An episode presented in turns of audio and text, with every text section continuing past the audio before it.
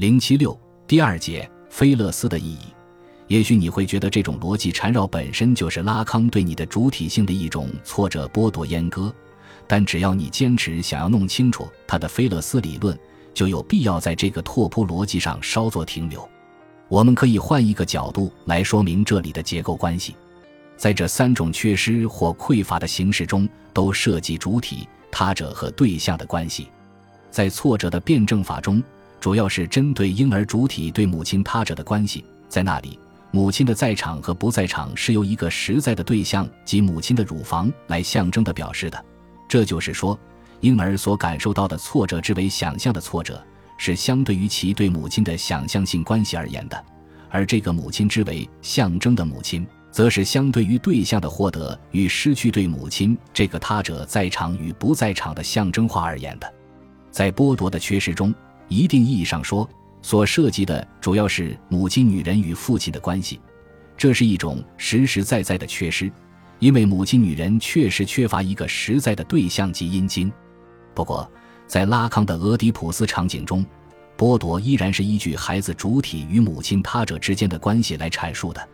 按照他的理解，父亲对母亲的剥夺是在双重的场景中实施的：先是母亲作为女儿被剥夺了想象的菲勒斯。这实际是一种象征的阉割，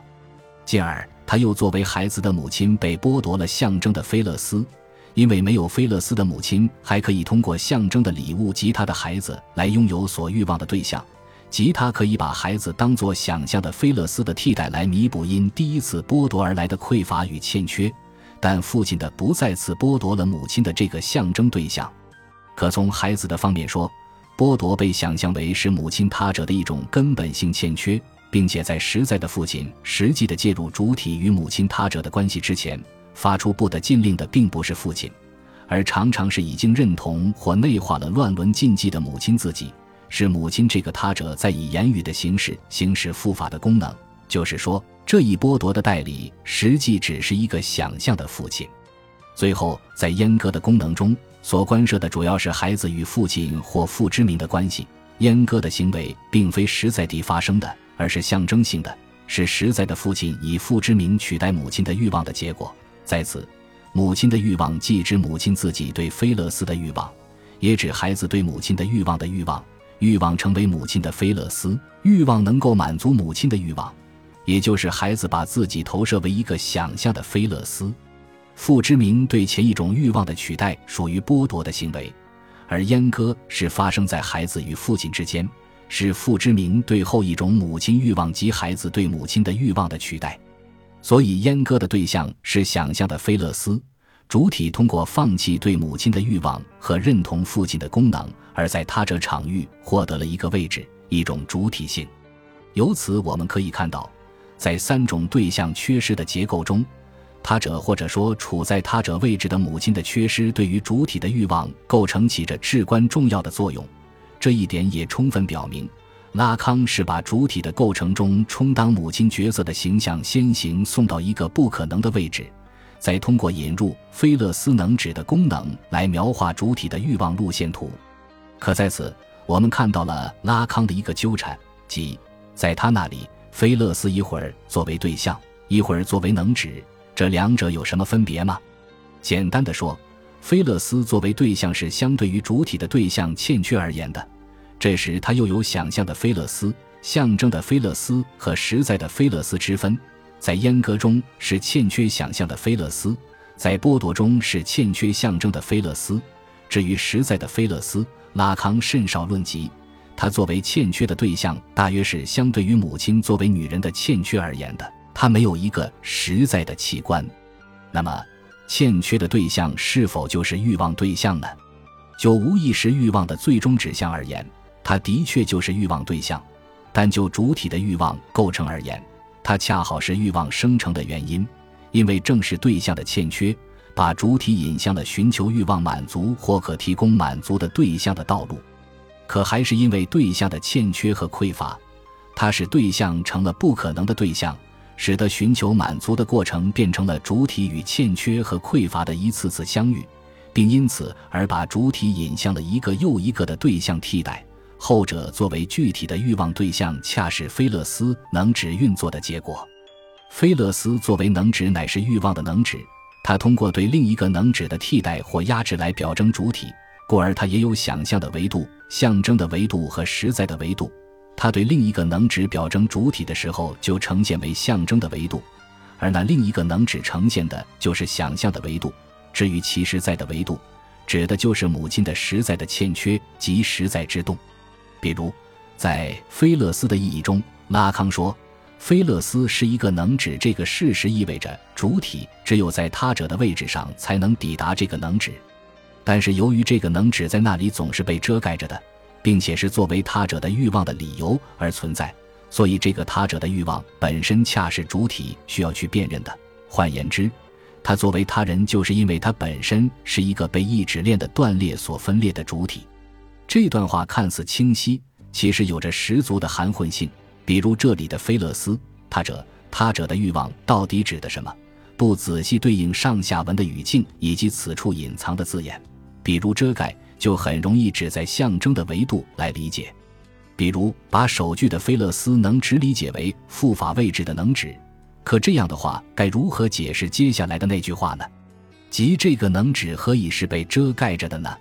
我在此提出一个我个人的解读。菲勒斯是一个能指，指的是母亲欲望的能指，即象征的菲勒斯作为想象的菲勒斯的能指。这个事实意味着，主体只有通过占据拥有象征的菲勒斯的他者之位，才能达成欲望的满足。可是，母亲的欲望在那个他者场域是被划杠的，母亲欲望的能指必要被主能指及象征的菲勒斯能指所取代，并且母亲他者自身也在欲望着一个菲勒斯，而他的实在的欠缺。他作为一个实在之动，或者说其欲望能指的空洞性，使得他的欲望对于他自身和主体而言，永远是一个谜，是主体需要去辨认的。面对这个谜一样的他者欲望，面对是拥有象征的菲勒斯，还是成为想象的菲雷斯，这个被迫的两难抉择，主体成为一个分裂的存在。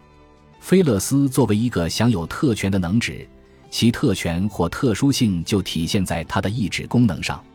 前面已经说过，主体的构成有赖于其对父亲或父法秩序的认同。当主体在母亲他者的欠缺中辨认出了拥有或不拥有菲勒斯的差异时，他就决定放弃对母亲的欲望，进入父法的世界，接受对想象的菲勒斯的象征性阉割，借象征的获得的菲勒斯能只从他者那里赎回已然失落的对象。那么。菲勒斯的这一特殊的意志功能到底是什么？它作为众能指中的一个优先能指，对于主体之构成而言，究竟意味着什么？在主体的倾覆和欲望的辩证法一文中，拉康回答了这个问题。在那里，他运用一种特别的代数式运算，对菲勒斯能指的意义给出了一个令人惊骇的说明，称菲勒斯这个勃起的器官等于负一的平方根。拉康的这个等式堪称是他的妄想症书写的一个典范，以至于后来的许多研究者或者斥之为一种无聊的数学游戏，或者干脆对他三缄其口。好在布鲁斯芬克对他倾注了极大的热情，在一篇文章中专门为我们提供了一个详尽的解释。芬克自己说，他为此耗手穷经，耗时数载，但遗憾的是，他在一些重要的环节上好像还是没有说清楚。要理解拉康的那个等式。必须先看一下他在同一篇论文中对能指算式的重新阐释。至于我，我想从 as 这个缩略语所阐述的东西，首先是存在一个能指开始。我对能指的定义如下：能指是对另一个能指表征主体的东西。这后一个能指，因此是所有其他能指皆对它表征主体的能指。这意味着，如果该能指错失了，所有其他能指就什么也不表征。因为表征只能是针对某物的，就能指的宝库而言，它是完整的，而该能指只是它的圆圈上的一条线，并且不能算作其中的一部分。这可由众能指的集合中固有的一个来象征，故而它本身是不可言述的。但它的运作并非如此，因为每当说出一个专名时，这个运作就会发生。它的陈述等于它的意义，因此。可以按照我使用的代数式来运算这一意义，这就是当主体以为它可以被它的我思所严禁时错失的东西。它所错失的就是有关于它的不可想象之物。能指是对另一个能指表征主体的东西。这句话的意思，我在前面已经有过解释。在这里，拉康要说明的是那另一个能指，所有其他能指对其表征主体的那个能指，所有其他能指构成为一个能指集合或能指宝库，它们就处在大他者的场域，故而可以用大写的 A 来代表。